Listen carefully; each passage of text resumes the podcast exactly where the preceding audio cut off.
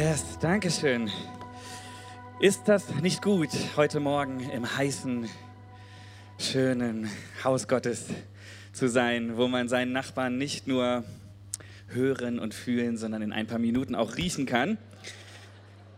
Ich möchte euch ganz herzlich begrüßen. Wer mich nicht kennt, ich bin äh, Julian. Ich bin verheiratet mit einer Frau, so wie sich das gehört mit der Daniela, wunderbare Frau. Wir haben eine ähm, gemeinsame Tochter, die Mona. Und äh, im September erwarten wir das zweite. Also das zweite ist unterwegs. Ein neues, spannendes Kapitel, auf das wir uns sehr freuen.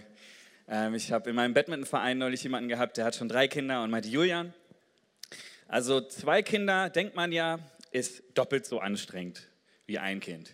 Und er meinte, nein, nein, nein, nein, Zwei Kinder ist zigmal so anstrengend. Von daher, ich bin sehr gespannt, äh, wie das dann im September ähm, so vonstatten geht. Ähm, einen Probedurchlauf hatten wir ja schon ähm, und freuen uns auf dieses neue Kapitel. Ich bin hier angestellt im CLW als Lobpreispastor, Leiter der Musik und der Medienarbeit. Pastorenausbildung. Ich darf hier richtig Gas geben und freue mich heute mal wieder zu euch zu sprechen. Und ich äh, möchte dich begrüßen, wenn du vielleicht das CLW noch nicht kennst. Ähm, Gibt es Gäste hier, die zum ersten Mal da sind? Yes, da oben sind ein paar Hände. Sehr cool. Herzlich willkommen. Hey, es gibt ähm, nichts, was du nicht machen musst, was du komisch findest oder so. Äh, fühl dich wohl ähm, und komm erstmal an. Wir freuen uns total, dass du da bist und hoffen, dass du ähm, ja, die frommen Menschen in diesem Raum hier gut verkraftest. Wir ähm, sind als Gemeinde unterwegs und wollen ähm, eine Kirche sein, die ähm, alle Nationen, die alle Generationen ähm, äh, erreicht für Jesus, wo Menschen Jesus nachfolgen und ein Zuhause finden. Und Zuhause, habt ihr schon gehört, ist auch so das Stichwort, ähm, die Predigtreihe, in der wir uns gerade so befinden, wo wir uns Sonntag für Sonntag auch mit diesem Wort und auch mit diesem Konzept von Zuhause und von Kirche beschäftigen. Ähm, da sind wir jetzt im dritten Teil heute angelangt. Und ähm, ich möchte noch mal kurz über Zuhause sprechen. Ich habe schon mal eine ganze Predigt über Zuhause halten dürfen. Ähm, und ich habe in diesem Zusammenhang damals äh, eine kleine Umfrage gemacht auf Facebook. Vielleicht könnt ihr euch erinnern. Und ich habe mal gefragt, was bedeutet Zuhause für dich? Weil zu Hause ja so ein Begriff ist, da, wenn ich diesen Begriff so in dein, in also dir, dir, dir sage laut, dann ähm, passieren so ganz unterschiedliche Sachen, die man damit verbindet. Man assoziiert sehr unterschiedliche Dinge, wenn man zu Hause hört. Und ähm, die Umfrage hatte folgende Ergebnisse. Am häufigsten haben Leute an Familie gedacht. Wenn sie zu Hause gehört haben, haben sie an Familie gedacht. Dann kamen so Sachen wie Wohlfühlen, Vertrautheit, Sicherheit, Geborgenheit, Annahme, Liebe, Sein, ich selbst sein, Ankommen. Dann so Sachen wie Entspannung, Ruhe, Bett, Kopfkissen, Jogginghose, Boxershorts. Jemand sagte, wo die Socken unterm Bett liegen, ist mein Zuhause. Zuhause kann sehr viel bedeuten. Zu Hause kann ein Ort sein, oder? Dein Haus, deine Wohnung, ähm, deine WG vielleicht, vielleicht auch einfach nur dein Bett. Ähm, aber es kann ein Ort sein. Zu Hause ähm, kann ein Mensch sein, ein soziales Gefüge, ja, vielleicht ein Ehepartner, wo du sagst, da fühle ich mich richtig zu Hause. Ein Freund, eine Freundin von dir. Es kann ein Mensch sein. Ähm, zu Hause kann ein Gefühl sein. Wir fühlen uns zu Hause an einem Ort oder bei einem Menschen. Zu Hause ist etwas Gewohntes. Da, wo es immer gleich riecht, da, wo es auch meistens gleich aussieht. Etwas Gewohntes, etwas, was wir kennen, wo wir zurückkommen und erleben, oh wow, da ist irgendwas in mir, das fühlt sich jetzt zu Hause. Zu Hause, so ein toller Begriff, wo so viel in uns irgendwie passiert. Und wir hatten festgestellt letztes Mal, zu Hause ist weniger ein Ort, sondern es ist ein Zustand. Ja? Wir sind zu Hause. Wir haben das gerade auch gesungen, so toll. Bei dir, Gott, sind wir zu Hause. Und ich möchte dich auch mm, nochmal herausfordern, wenn du vielleicht mit zu Hause nichts Positives assoziierst. Ja, es gibt ja auch Leute, die denken, boah, wenn du mir zu Hause sagst, dann äh, kriege ich so einen Hals, weil ich, ich mag mein Zuhause nicht. Mein Zuhause ist schrecklich. Ich, ich bin froh, dass ich hier bin heute Morgen, weil ich nicht zu Hause sein muss. Weil zu Hause habe ich nur Trouble, da ist nur Stress oder keine Ahnung was. Das kann auch sein. Aber ich möchte dir so heute mal die Chance geben, auch zu Hause als etwas Positives zu sehen. Zu Hause ist etwas, glaube ich, was jeder von uns, jeder Mensch irgendwo sich, sich nach sehnt. So eine tiefe Sehnsucht danach hat, zu Hause zu sein, oder? Seid ihr mit mir? Ich weiß, es ist heiß. Ihr habt diese Flyer auf den äh, Stühlen. Da, ihr sollt zum Münsterplatz, aber ihr könnt auch ähm, gerne damit ein bisschen wedeln oder so. Ist kein Problem. Bevor ihr mir nicht zuhört oder umkippt oder so, nehmt die Dinger und wedelt euch ein bisschen Luft zu. Wir schaffen das heute. Ich möchte dich motivieren, ähm, dass du von ganzem Herzen sagen kannst, und das ist auch das Thema heute, ähm, dass du hier in dieser Kirche im CLW zu Hause bist. Zu Hause bist in dieser Kirche. Und wir werden am Ende auch nochmal zusammen überlegen, wie du das ganz praktisch tun kannst, wie du ganz praktisch hier dein Zuhause finden kannst und das ausleben kannst. Aber erstmal wollen wir uns ähm, angucken, was Jesus ähm, in Matthäus sagt. Und zwar ähm, sind wir gerade unterwegs in Matthäus und gucken uns die verschiedenen Gleichnisse an. Gleichnisse sind einfach Bilder, Vergleiche, die Jesus gebraucht hat. Ja? Ähm, ich glaube, jeder von uns ähm, liebt Bilder, liebt Geschichten und kann da einfach viel mehr folgen, als wenn wir nur irgendwie Fakten und Informationen bekommen. So, Jesus hat es total geliebt, Geschichten zu erzählen, um äh, die Leute abzuholen, Geschichten zu erzählen, ähm, Vergleiche zu bringen, die die Menschen kannten aus ihrer Welt damals. Okay? So, versucht er hier auch ähm, diese Frage zu beantworten. In Matthäus 13 lesen wir das, Verse 31 bis 32 oder ab Vers 30. Da fragt Jesus selbst, lass uns das mal gemeinsam lesen, wie kann ich das Reich Gottes noch beschreiben? Womit könnte ich es vergleichen? Es ist wie ein riesiger Wolkenkratzer, hoch und unzerstörbar. Seid ihr mit mir? Aha. Wäre das nicht cool, wenn er das gesagt hätte, ha? So richtig massiv, unkaputtbar. Manchmal wünschen wir uns doch, dass unser Glaube so ist, oder? Wie ein Wolkenkratzer. Vielleicht steht das in der Volksbibel, ich weiß es nicht. Hat jemand die Volksbibel hier? Nee, ne? Ich brauche dich nicht mehr hin. Ähm, aber hier steht, es ist wie ein winziges Senfkorn. Wie ein winziges Senfkorn. Das ist das Gleichnis, was Jesus uns hier gibt. Obwohl das Senfkorn zu den kleinsten Samenkörnern gehört, wächst es doch zu einer der größten Pflanzen heran, mit langen Zweigen, in denen die Vögel Zuflucht finden. Jesus verwendete viele solcher Gleichnisse, um die Menschen so zu lernen, dass sie es begreifen konnten. Warum checken wir das heute nicht so ganz? Weil wir, glaube ich, nicht mehr so viel mit Senfkörnern zu tun haben, oder? Wer von euch hatte schon mal ein Senfkorn in der Hand? Hey, wirklich? Meine Güte, das sind ganz schön viele. Ähm, die Senfpflanze war damals so in der Region um Israel, war das, ähm, kannten die Leute das tatsächlich. Die wurde tatsächlich auch bis zu drei, vier Metern hoch. Ja, es war eine Pflanze und in seiner Kategorie, in seiner Gattung war es so ähm, eine der größten Pflanzen, eine der größten baumartigen Pflanzen, die sie damals hatten. Und ähm, Jesus benutzt dieses gleiche Bild vom Senfkorn in Matthäus 17 nochmal später. Da war die Situation, dass die Jünger, seine Jünger waren unterwegs und ähm, sollten einen Jungen heilen von einem bösen Geist, der ähm, in ihm war. Und ähm, sie kamen zurück und hat es nicht geschafft. Und ähm, Jesus kommt und hilft ihnen und heilt diesen Jungen und konfrontiert dann später die Jünger. Und er sagt folgendes. Als sie später wieder unter sich waren, fragten die Jünger Jesus, warum konnten wir diesen Dämon nicht austreiben? Und er sagt, weil euer Glaube so gering ist. Ich versichere euch, wenn euer Glaube auch nur so groß wäre wie ein Senfkorn, da haben wir es wieder, könntet ihr zu diesem Berg sagen, rücke dich von hier nach da und er würde sich bewegen. Nichts wäre euch unmöglich. Das Reich Gottes ist wie ein winziges Senfkorn, sagt Jesus. Und ich habe euch mal ein Bild von einem Senfkorn mitgebracht.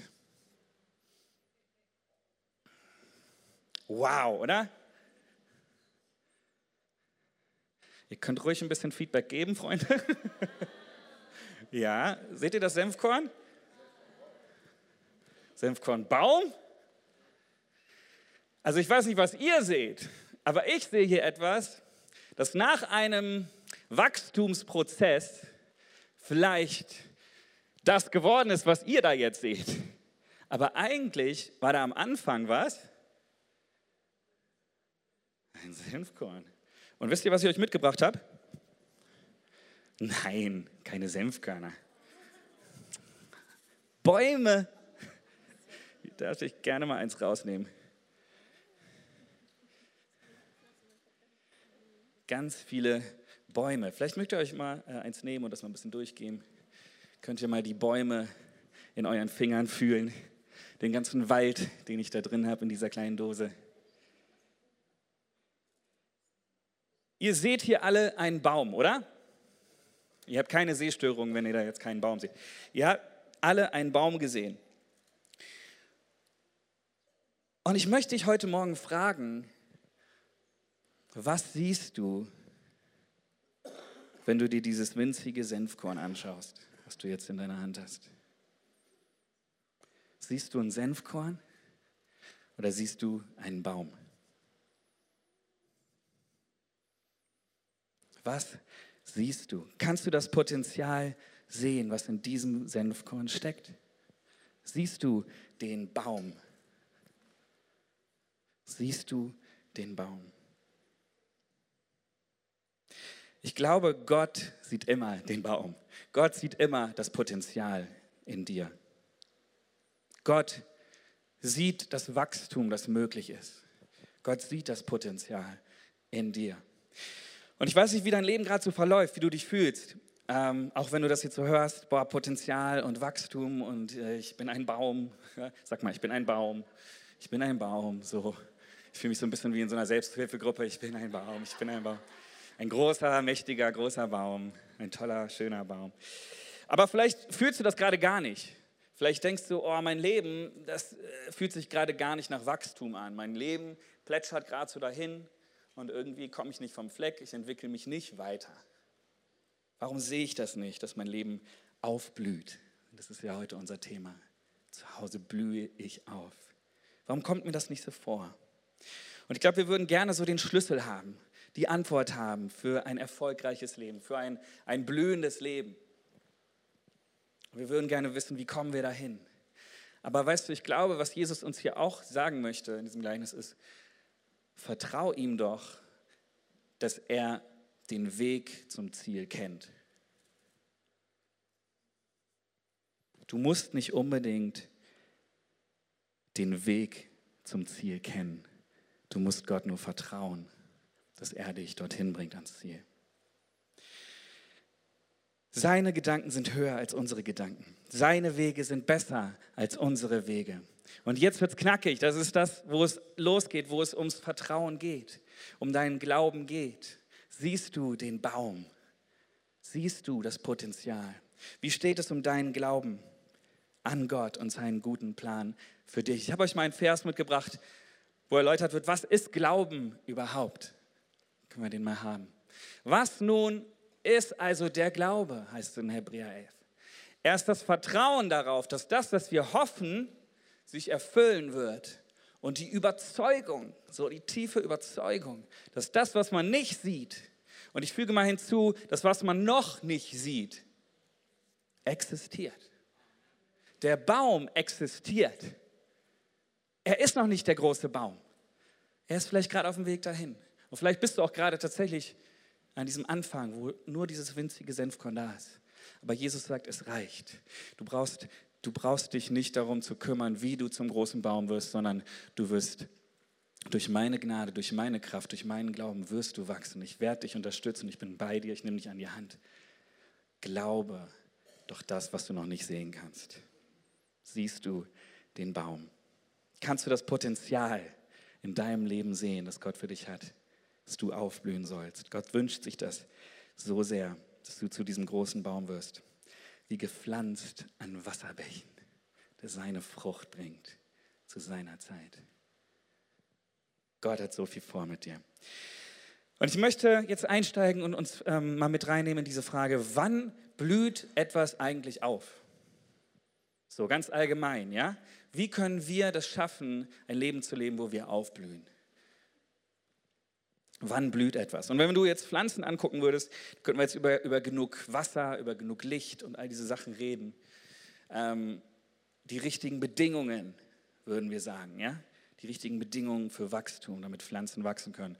Und ich möchte uns fragen, welche Bedingungen müssen herrschen in deinem Leben, damit wir, damit du aufblühen kannst? Das ist eine gute Frage, oder?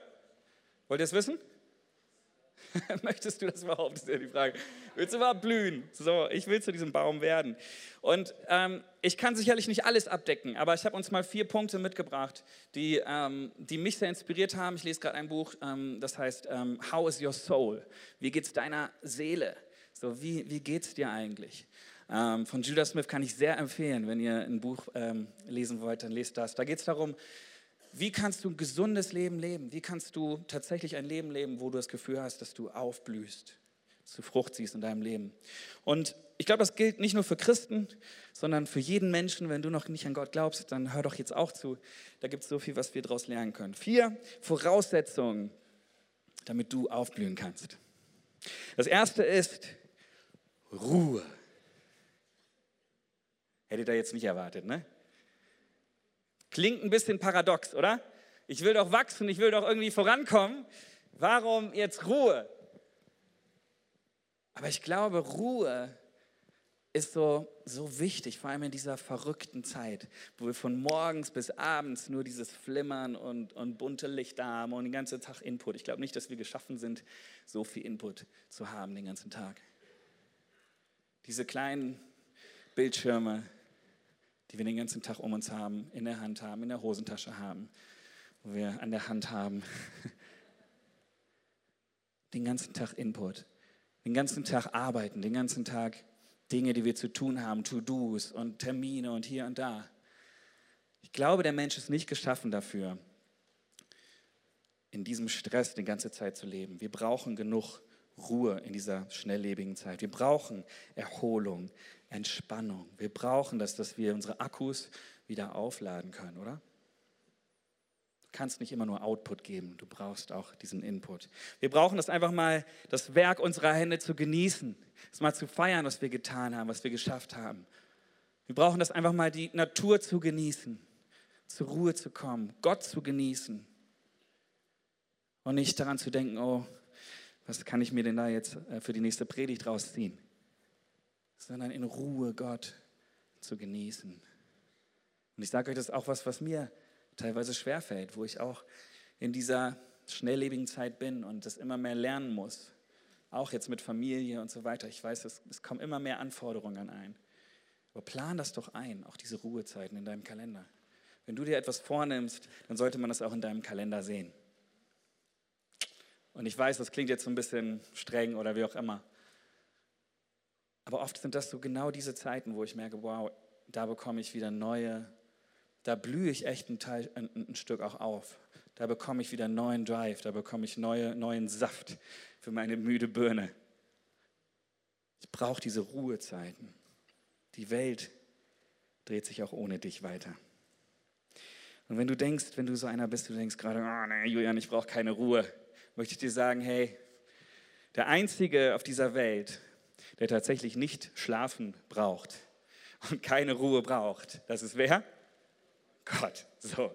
Und ich glaube, wenn du mal eine Nacht schläfst und mal ein bisschen früher ins Bett gehst oder mal einen Mittagsschlaf machst, dann wird sich diese Welt auch ohne dich weiterdrehen, oder? Wir nehmen uns manchmal so wichtig, oder? Wir denken, oh, wir sind so das Zentrum des Universums. Wenn wir mal irgendwie eine Stunde Pause machen, dann fällt alles zusammen. Aber wir brauchen Ruhe. Und ich sage dir, die kleinsten Pausen auf deiner Arbeit bringen dich manchmal weiter als irgendwie zwei, drei Stunden Arbeit. Wir brauchen Ruhe. Nimm dir genug Ruhezeiten, schlaf genug. Früher habe ich auch gedacht, schlafen kannst du, wenn du tot bist. Ja? Diesen Satz kennen wir alle. Ist totaler Quatsch, Leute. Und ich hätte das nicht gedacht, dass ich das in, in diesem Alter jetzt schon mit 32 sage, aber ich mache fast jeden Tag einen Mittagsschlaf. ja, gut. Das hat auch mit meiner, mit meiner Family zu tun und so weiter. Ihr Väter wisst, wovon ich äh, spreche. Ne? Wir müssen den Schlaf ja irgendwann wieder nachholen. Wir brauchen Ruhezeiten und es tut so gut. Schlaf nicht zwei, drei Stunden, das ist mein Tipp. So vielleicht Viertelstunde, 20 Minuten oder so, dass du wieder in Gang kommst. Aber so ein Powernap, das bringt total. Guck doch, achte auf dich, dass du genug Ruhe hast. Gott selbst möchte uns Ruhe schenken. Jesus selbst sagt in Matthäus 11, Kommt alle her zu mir, die ihr müde seid und schwere Lasten tragt. Ich will euch Ruhe schenken. Das sind jetzt nicht irgendwie hier die, die Lebenstipps oder so, die ich euch jetzt hier weitergebe, sondern das sind biblische Prinzipien. Das ist, was Gott sich, sich ausgedacht hat für uns, damit wir aufblühen können, damit wir ein Leben leben können, was effektiv ist. Er möchte uns Ruhe schenken. Wie steht es um deine Ruhezeiten in deinem Alltag?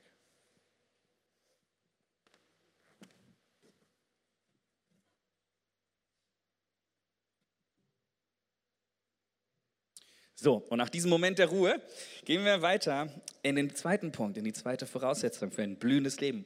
Und zwar das zweite ist Verantwortung. Jeder Mensch braucht Verantwortung. Jeder Mensch braucht eine Aufgabe.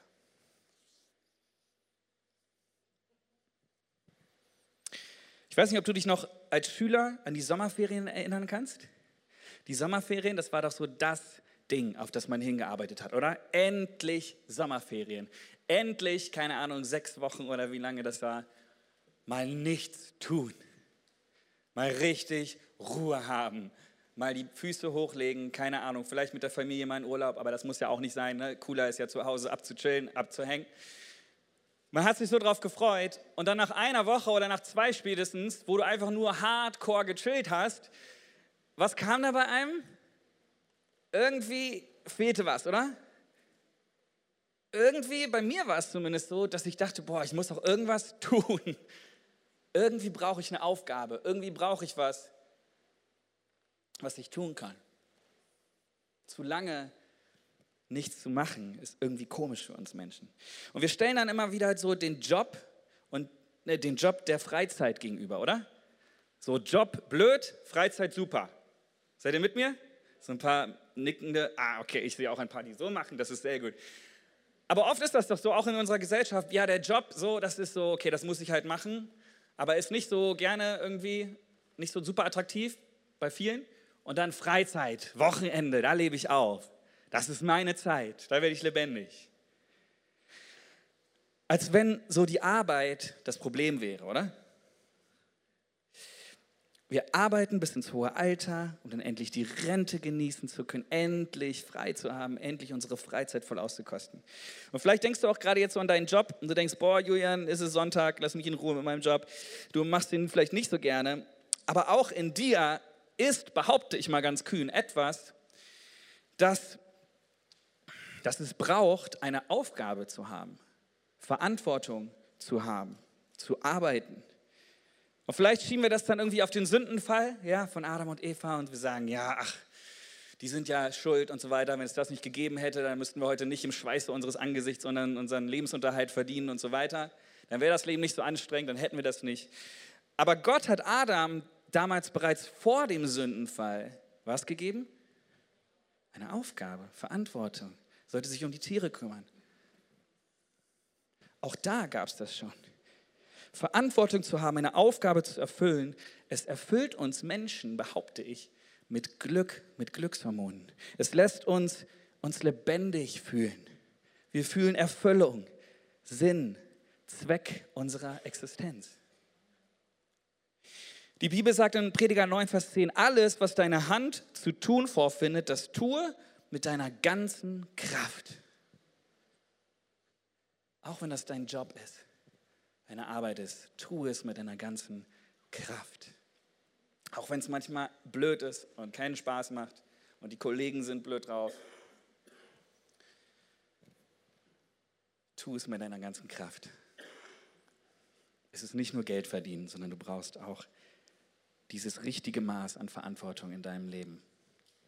Hast du das? Hast du das richtige Maß? Nur zu arbeiten ist auch wieder falsch. Versteht mich richtig, diese vier Dinge die müssen balanciert sein. Die müssen im richtigen Verhältnis zueinander stehen. Du kannst nicht nur dich ausruhen, okay? Du kannst nicht nur Verantwortung haben, sondern es geht darum, dass du das richtige Maß von jedem dabei hast in deinem Leben. Ruhe und Verantwortung. So, das dritte ist Grenzen. es wird immer stiller in diesem Raum. Grenzen. Gott hat zu Adam und Eva gesagt, ihr dürft von allen Bäumen essen, von allen Bäumen im Garten. Wirklich, von allen, außer von dem einen. Wenn ihr von dem esst, dann wird es schwierig. Dann werdet ihr sterben, hat er sogar gesagt. Eigentlich sind das doch ganz gute Verhältnisse, oder? Alle außer einem. Ich weiß nicht, wie viele hunderte, wahrscheinlich tausende Bäume da waren, ja? Also Gott hat es denen eigentlich nicht schwer gemacht.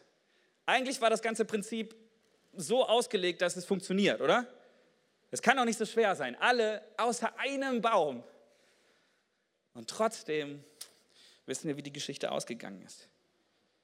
Gott wollte sie nicht austricksen oder so, sondern er hat es absolut fair gemacht. Er hat es ihnen leicht gemacht. Aber er hat ihnen auch diese Grenze gegeben für ihr Leben. Und vielleicht kommen jetzt auch an dieser äh, Stelle dann so die Diskussion hoch, ja, ähm, aber Gott hätte das ja auch nicht machen müssen, Gott hätte ja auch nicht den, den bösen Baum dahinstellen müssen und so weiter. Ähm, das war ja eigentlich auch nicht fair, das war ja Gottes Fehler. Und wir Christen, wir argumentieren dann ganz schnell, ja, aber es ist ja auch nur echte Liebe, wenn das auch aus freiem Willen passiert und man sich aus freiem Willen für jemanden entscheidet. Gott wollte ja keine Roboter und so weiter. Ja, das kenne ich alles so. Da will ich jetzt aber auch gar nicht reingehen. Ähm, ich glaube, das Wichtige dabei war, dass Gott wusste, dass wir Menschen Grenzen brauchen. Und wenn du selber Kinder hast, dann weißt du, Kinder brauchen Grenzen. Oder? Ja, ich sehe einige nicken. Kinder brauchen Grenzen. Warum? Nicht, weil wir sie ärgern wollen, sondern weil wir sie so sehr lieben, dass wir auch auf sie aufpassen wollen, dass wir das Beste für sie wollen. Wir wissen, diese Grenzen sind gut für sie. Und ich glaube, genauso sieht Gott uns auch als Menschen, als seine Kinder. Grenzen beschützen uns auch vor gefährlichen Situationen. Wenn ich das Gatter von unserer Treppe nicht zumache und meine Tochter krabbelt die Treppe hoch und fällt die, keine Ahnung, zwölf Stufen runter, dann kann das sehr, sehr böse enden. Aber weil ich diese Grenze einsetze, weil ich sage, so, bis hierhin, sondern nicht weiter, nicht, weil ich dich nicht liebe, sondern weil ich dich beschützen will, weil ich das Beste für dich will. Brauchst du diese Grenzen. Vielleicht kennt ihr Maria Montessori, gibt es ja auch Montessori-Schulen und so weiter. Ihr Motto ist so, Freiheit in Grenzen. Freiheit in Grenzen. Freiheit ja, aber es muss irgendwo Grenzen haben. Wir Menschen brauchen Grenzen von klein auf. Und wir müssen unsere Grenzen kennen. Körperlich, ich glaube, viele gehen sehr schnell über ihre Grenzen und das geht vielleicht für eine Zeit lang gut. Aber wenn du ein blühendes Leben auf langfristig ähm, leben möchtest, dann glaube ich, brauchst du Grenzen, musst du auf diese Grenzen, auf diese Signale hören. Vielleicht spreche ich gerade auch zu Leuten hier, die, die schon mit 180 die letzten fünf Jahre fahren, aber eigentlich nur 100 fahren sollten. Und Gott erinnert dich gerade jetzt und sagt, hey, tritt mal auf die Bremse. Ich möchte, dass du aufblühst, dass du nicht verblühst. Ich möchte, dass du dieser große Baum wirst. Wir brauchen diese Grenzen als Leitplanken in unserem Leben. Wie wenn du auf der Autobahn fährst, links und rechts. Du weißt ganz genau, wo du langfahren musst, oder? Und du weißt, es ist nicht gut, da den Graben reinzufahren. Diese Grenzen, diese Leitplanken, sie helfen uns, an unser Ziel anzukommen und zu wachsen. Deswegen möchte ich dich fragen, hast du das richtige Maß, das richtige Maß an Grenzen in deinem Leben? Und ich glaube, Gott wird da gerade jetzt auch zu dir sprechen, wenn du merkst, da ist was nicht ganz im Gleichgewicht. Wir brauchen Grenzen. So, das Letzte, was wir brauchen, um aufzublühen, ist Beziehung. Der Mensch ist geschaffen für Beziehung. Gott hat uns so gemacht. Gott hat uns so programmiert. Wir brauchen dieses Gegenüber. Wir brauchen das Miteinander. Beziehung. Ohne Beziehung, glaube ich, ist es echt schwer aufzublühen. Deswegen liebe ich das so, auch sonntags und unter der Woche, dieses Kirchenleben hier, ja, dass wir gemeinsam miteinander unterwegs sind, dass wir Beziehungen leben können. Ich möchte dich fragen, hast du gute Beziehungen in deinem Leben? Hast du gute Freunde? Freunde, die dir gut tun, denen du gut tun kannst. Es gibt diesen Spruch, zeig mir deine Freunde und ich zeig dir deine Zukunft. Da ist so viel dran. Weißt du, du kannst nicht 7,5 Milliarden Freunde haben. Du kannst nicht mit jedem Menschen auf dieser Erde befreundet sein. Und deswegen ist es so wichtig, dass du intentional, bist, dass du, dass du dir gut überlegst, mit wem möchtest du Beziehungen intensiv bauen. Du brauchst diese guten Freunde, du brauchst diese Freunde in deinem Leben. Mal ein paar Fragen für dich. Sind deine Freunde für dich da? Bist du für sie da? Passt ihr zusammen? Das kann auch einfach Chemie sein. Chemie ist manchmal so eine Sache. Entweder passt es oder es passt nicht. Ist Geben und Nehmen im Gleichgewicht. Bauen deine Freunde dich auf oder entmutigen sie dich?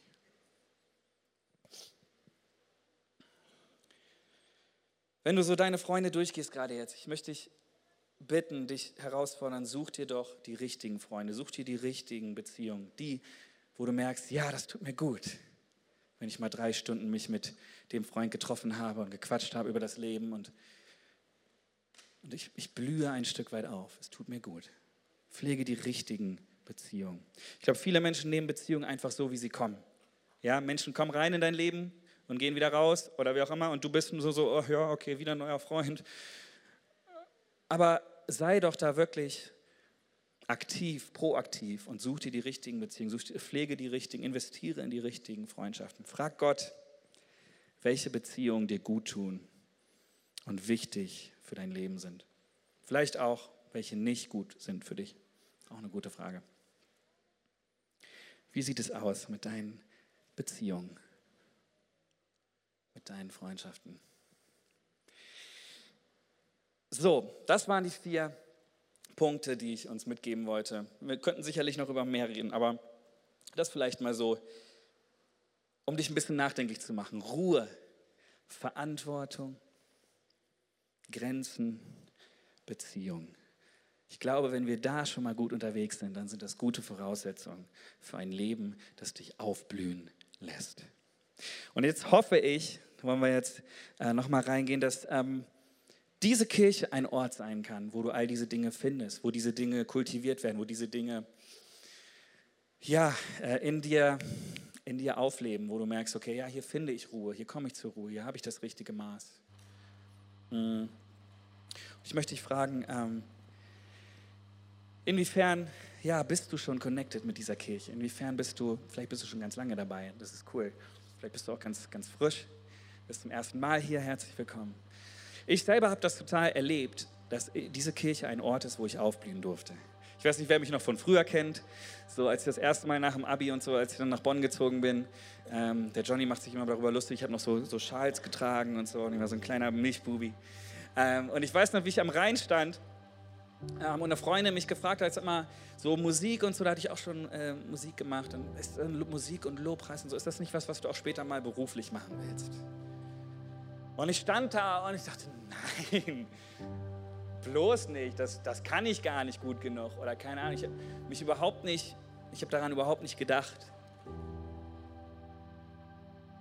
Und dann bin ich in dieser Kirche gelandet und ich bin Stück für Stück angekommen. Ich habe Beziehungen bauen dürfen und ich habe erleben dürfen, wie ich aufblühen durfte, wie ich ermutigen, äh, ermutigt wurde, wie, wie Menschen das Potenzial in mir gesehen haben, wo ich sehr dankbar für bin.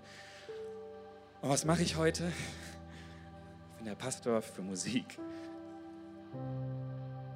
Weil jemand mein Potenzial gesehen hat, weil er mich gefördert hat, weil, er, weil hier ein Ort war, wo ich aufblühen durfte. Ich bin so dankbar dafür.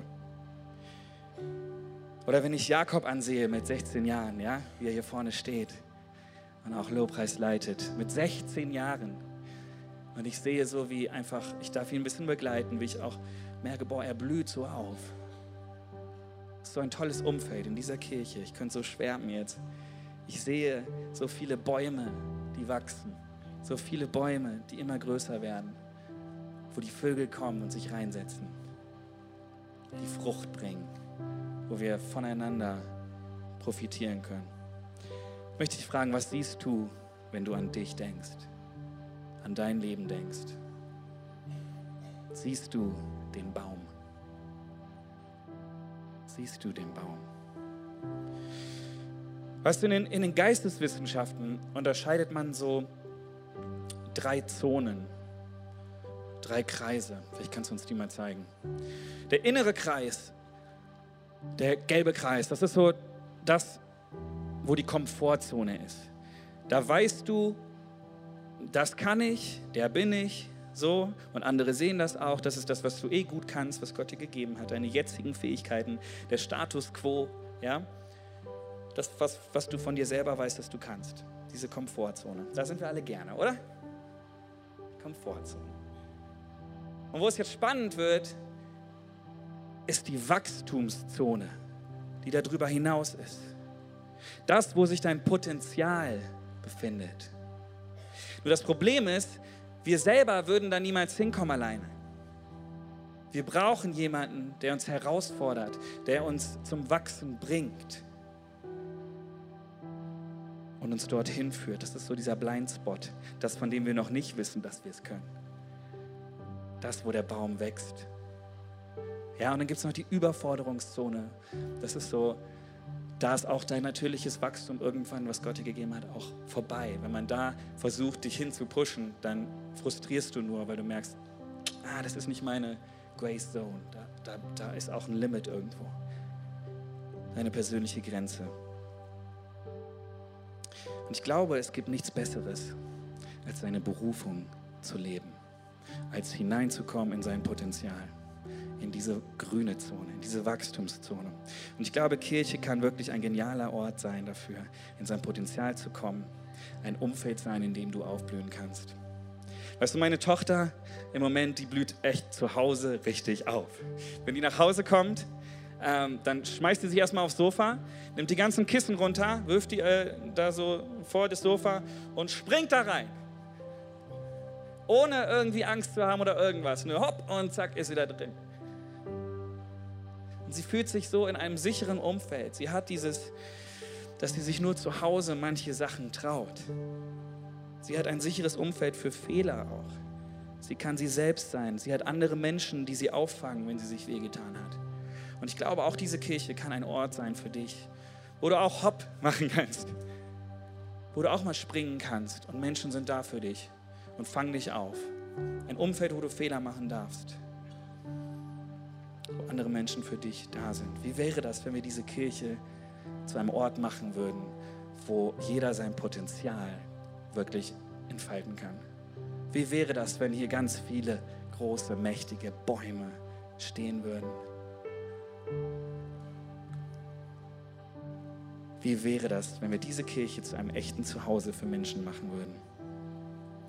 Und jetzt kommt's. Wie wäre es, wenn du dabei mithilfst? Wie wäre das, wenn du dabei mithilfst, dass es ein Zuhause wird? Und das möchte ich uns zum Schluss nochmal fragen, hey, was kannst du praktisch tun, damit dieses CLW ein Zuhause für dich wird, in dem du aufblühst? Und da geht es jetzt erstmal um dich, okay? Ich weiß, manche von den Sachen sind jetzt auch für andere gedacht. Aber guck mal mit dieser Brille, wie kann das CLW für mich ein Zuhause werden? Oder noch mehr ein Zuhause werden. Zuerst glaube ich, du musst dein Herz aufmachen. Du musst es wirklich wollen. Du musst dich dafür entscheiden, ja, ich will diese Schritte gehen. Ich will dabei sein. Ich bin am Start.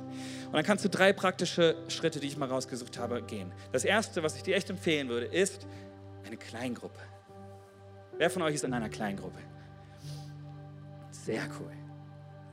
Kleingruppe ist so eine kleine Gruppe von Menschen aus dem CW, die sich regelmäßig treffen, die das Leben zusammen feiern, die aber auch in Tiefen füreinander da sind, die füreinander beten, die Gemeinschaft haben und leben, auch über das Treffen hinaus. Ein Ort der Familie werden kann für dich. Und wir haben so viele Berichte gehört in den letzten Wochen, wo Menschen durch Kleingruppe wieder neu oder zum ersten Mal ein Zuhause gefunden haben in dieser Kirche und in dieser Kleingruppe. Ein Ort, wo du Freundschaften knüpfen kannst und wo du gleichzeitig in deiner Beziehung mit Jesus wachsen kannst. Ganz praktisch, wenn du Interesse hast an einer Kleingruppe. Hier ist die Internetadresse, wo du hingehen kannst. Oder geh zum Infopunkt nach dem Gottesdienst. Das Zweite, was du praktisch tun kannst, ist Mitarbeit. Juhu! Mitarbeit. Wozu mitarbeiten? Wozu mitarbeiten? Berechtigte Frage, oder? Warum soll ich das denn machen, Julian? Ich glaube, weil wenn jeder sein Potenzial hier in seiner Mitarbeit, in seinem Dienst entwickeln kann, dass wir ein mächtiger Wald werden können. Dass wir noch so viel mehr Menschen erreichen können mit der, mit der Liebe Jesu. Dass wir noch so viel mehr Menschen in dieses Zuhause mit reinnehmen können. Aber dafür brauchen wir jeden Einzelnen, so wie Gott dich gemacht hat. Du kannst mit deinem Leben, mit deiner Mitarbeit in dieser Kirche helfen, dass Menschen in Kontakt kommen mit Gott. Wir standen vorhin als Mitarbeiter vom Gottesdienst da drüben und haben gebetet. Und ich habe uns erinnert, habe gesagt, Leute, jeder Gottesdienst zählt. In jedem Gottesdienst sind Menschen, die eine Entscheidung für die Ewigkeit treffen müssen oder können oder dürfen. Und es zählt so, dass wir unser Bestes geben, dass diese Entscheidung getroffen werden kann. Es gibt so wichtige Entscheidungen im Leben, dass du den richtigen Partner wählst, den richtigen Beruf wählst, das richtige Auto kaufst, das richtige Haus, was auch immer das alles ist, ja? Aber keine Entscheidung ist so wichtig wie die Entscheidung, Jesus dein Leben zu geben. Weil aus diesem Leben kommt keiner lebendig raus. Wir werden alle einmal diese Frage gestellt bekommen, kennst du Jesus oder kennst du ihn nicht? Und wir können helfen, dass diese Kirche ein Ort ist, wo Menschen diese Entscheidung für die Ewigkeit treffen. Amen. Ist das nicht das, wozu wir da sind? Ist das nicht das, was Jesus uns gesagt hat? Alle Welt zu erreichen mit seiner guten Nachricht. Deswegen möchte ich dich echt motivieren. Geh doch in Mitarbeit rein um dieses Ziel zu erreichen, aber auch um selber zu profitieren. Ich habe das so oft gehört und so oft gesehen, dass Menschen, weil sie sich einbringen, selber aufblühen, dass es sie verändert, dass sie selber profitieren, dass es ihnen hilft, anzukommen hier. Ja, in unseren Teams teilweise, Lobpreisteam und so weiter. Wir, wir kennen uns, wir wissen voneinander. Und es fühlt sich für viele an wie Familie. Wir wissen so, hey, du hattest letzte Woche die Arbeit, wie lief's und so. Wir, wir sind in Beziehung miteinander und auch da ist ein Gefühl von Zuhause. Und es gibt so viele Dienste, die du machen kannst, sonntags, aber auch unter der Woche vor allem, in denen du dich einbringen kannst, wo deine Mitarbeit wirklich ein Segen werden kann für so viele Menschen unserer Stadt. Wir haben ein tolles Team, das dir hilft, ein ganz neues Team, das dir hilft, in Mitarbeit hineinzukommen. Wie kannst du dich integrieren? Sie helfen dir, sie begleiten dich. Kannst du entweder auch auf der Homepage drauf gucken oder am Infopunkt eine Kontaktkarte ausfüllen, wenn dich das heute gerade jetzt anspricht. Und das Letzte, was ich uns geben möchte, ist was ganz Wertvolles und das ist Mentoring oder auch Coaching. Das ist ein Unterschied, aber ich möchte dir vor allem jetzt erstmal Mentoring echt ans Herz legen. Ich glaube, das ist so wichtig, dass wir in Beziehung sind, wie wir gehört haben. Und Mentoring macht folgendes: Wir finden eine Person für dich, die sich regelmäßig Zeit für dich nimmt und dich begleitet. Das Ziel ist dabei, dass Menschen und Beziehungen gefördert werden. Wir wollen dir helfen, deinen Weg mit Jesus zu gehen, als Mensch zu gehen. Wir wollen sehen, wie du wächst dadurch. Wir wollen dich fördern. Wir wollen dir helfen, deinen Platz in der Familie Gottes zu finden. Das ist so eine wichtige Sache, so gut. Wenn du da Interesse hast, hier, ist, hier sind die Infos, kannst du eine E-Mail schreiben. Und dann Coaching, da ist nochmal so, Mentoring ist mehr so, so ganzheitlich, würde ich sagen. Und Coaching sehe ich mehr so als, sage ich mal, fachlich, wo Leute deine Gabe sehen. Ja, wie so ein Fußballcoach, ja, der dir auf den Hintern klopft und sagt, komm, go for it. Und es geht um Fußball, meinetwegen, ja. Wie kannst du noch besser Fußball spielen?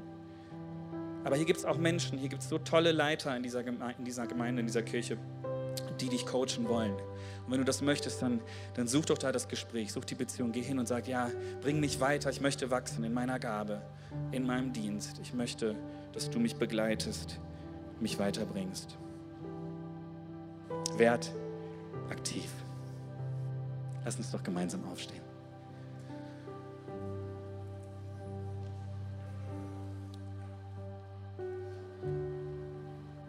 Hey, wenn Gott gerade zu dir gesprochen hat, durch was auch immer, und du merkst, in dir ist dieser Wunsch, ja, ich möchte aktiv werden, ich möchte dieser Kirche eine Chance geben, für mich selber hier ein Zuhause zu finden, wie ich es vielleicht noch nicht kannte. Ich möchte mich in Mitarbeit investieren, ich möchte dabei sein, ich möchte nicht nur Konsument sein, ich möchte nicht nur Zuschauer sein, sondern ich will was tun. Ich will dieses große Ziel unterstützen, dass Menschen hier ein Zuhause finden. Und ich bin so dankbar für all diejenigen von euch, die das schon tun. Wirklich. Ohne euch wäre das nicht möglich. Aber wenn du merkst in deinem Herzen, ah, da hat was angeklopft und du möchtest vielleicht den nächsten Schritt gehen, hattest du eben ein paar Optionen. Und ich möchte dich gerade jetzt bitten, schließ mal deine Augen, geh ganz kurz ins Gespräch mit Gott und sag ihm, mach das konkret, mach das fest, was du vielleicht noch heute oder nächste Woche eingehen willst. Die E-Mail, die du schreiben willst. Die Kontaktkarte, die du ausfüllen willst. Den Menschen, den du ansprechen willst, der dich begleiten soll. Was auch immer es ist. Mach das gerade jetzt doch kurz fest.